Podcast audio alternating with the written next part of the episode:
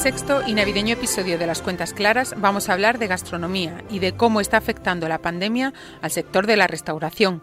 Nos lo contará en primera persona Nino Redruello, uno de los propietarios del Grupo La Ancha y de restaurantes como Fischmuller en Madrid. Soy María Hernández y estas son Las Cuentas Claras, el podcast de economía del diario El Mundo. Las Cuentas Claras. La patronal calcula que en 2020 cerrarán en España unos 85.000 establecimientos de hostelería y que más de un millón de empleos directos e indirectos están en juego.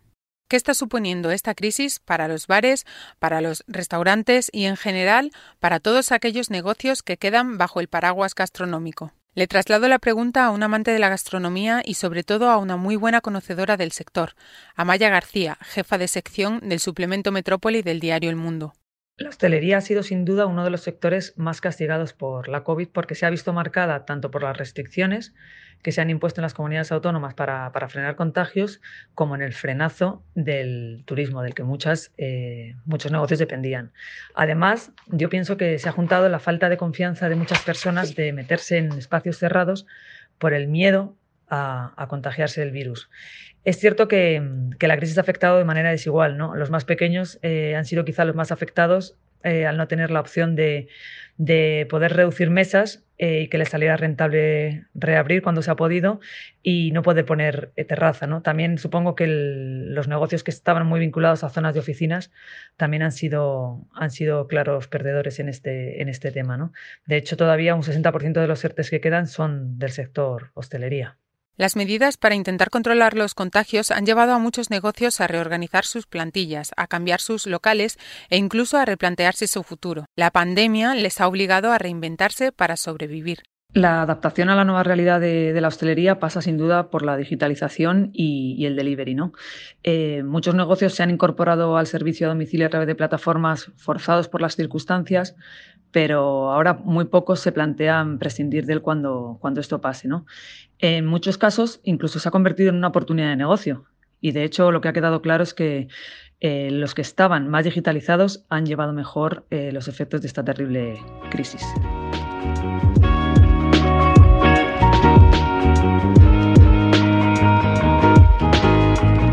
En plena crisis sabe y mucho Nino Redruello, uno de los propietarios y responsables del Grupo La Ancha en Madrid. Su caso es uno más entre los muchos que optaron por el servicio a domicilio o delivery como alternativa para mantener sus negocios durante el confinamiento.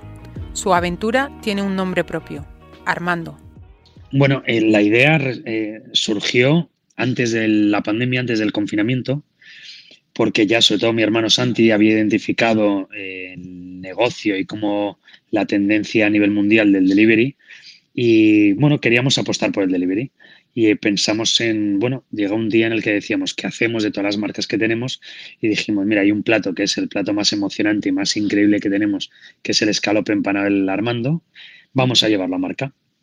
Entonces, cuando nos confinaron ya teníamos la imagen de marca hecha por Ray Díaz, teníamos eh, un poquito la idea, la carta, pero son de esos proyectos que en el día a día la vorágine iba muy poquito a poquito y la pandemia fue la que hizo que dijéramos durante el confinamiento, esto hay que hacerlo ya y hay que arrancar sea como sea y entonces es verdad que fuimos bastante dinámicos y, y súper contentos. El éxito llegó enseguida. De hecho, han creado una línea propia de delivery que en estos meses no ha dejado de crecer. Estos meses, pues en mayo fue una locura mientras estábamos confinados, luego bajó un poquito en el verano y ahora se está posicionando el delivery como una gran, gran, gran alternativa. De hecho, mm, eh, no es que solamente bueno, tenemos un local independiente, lo, externalizamos el delivery fuera de nuestros restaurantes, porque a no ser que lo vieses ya, una, o sea, es incompatible trabajar en un restaurante a tope o trabajar bien y un delivery que te dé un que sea negocio, ¿no? Dos cajitas o tres cajitas, pues bueno, vale. Entonces eh, lo teníamos muy claro por el volumen que tuvimos desde el principio. Cogimos un local, se nos ha quedado pequeño, ahora estamos en otro diferente. Desde agosto nos llevamos armando también a Barcelona cogiendo un local independiente.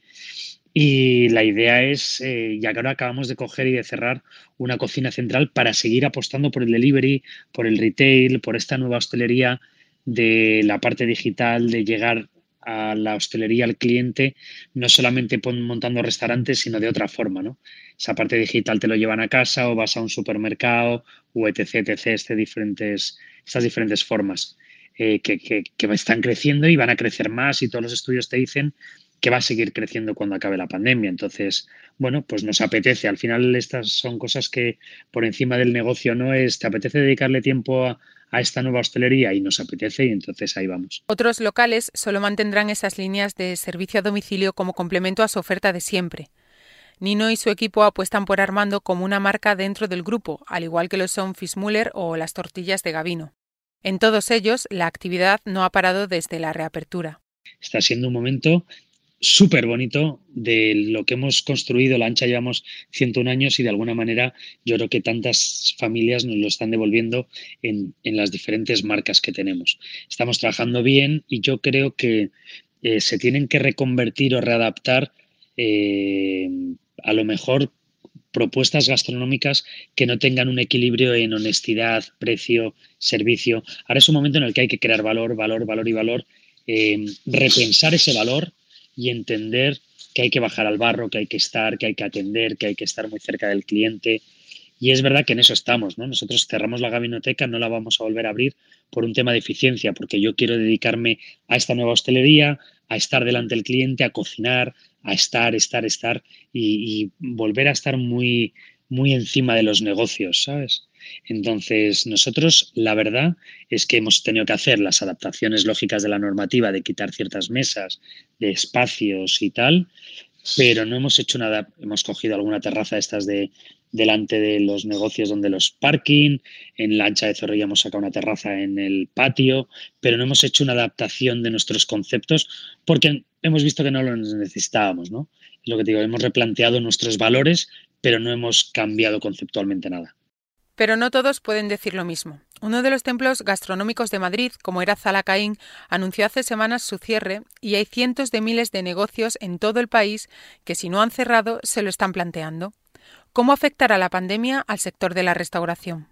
Bueno, yo creo que eh, cuanto más te ponen en compromiso y más dificultades, eh, todo mejora. Desgraciadamente, va a haber mucho drama por el camino y está habiendo drama y son momentos complicados y sería mejor que nos fuera bien al 100% de, de, de la restauración y de los sectores, ¿no?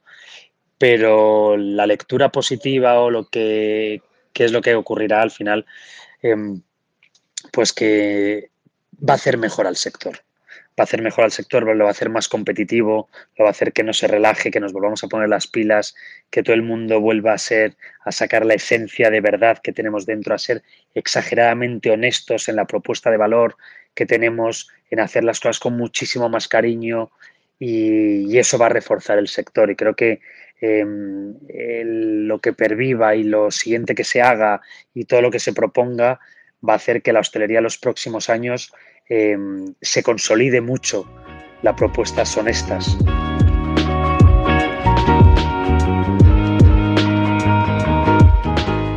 El tiempo lo dirá. Hasta aquí llega este sexto episodio de Las Cuentas Claras, hoy con un toque gastronómico especial. Francisco Pichorno y Carlos Sonetti están en la edición. Yo soy María Hernández y nosotros volvemos el lunes. Hasta entonces puedes seguir toda la actualidad en el mundo, elmundo.es y nuestras redes sociales. Gracias por escucharnos. Las cuentas claras.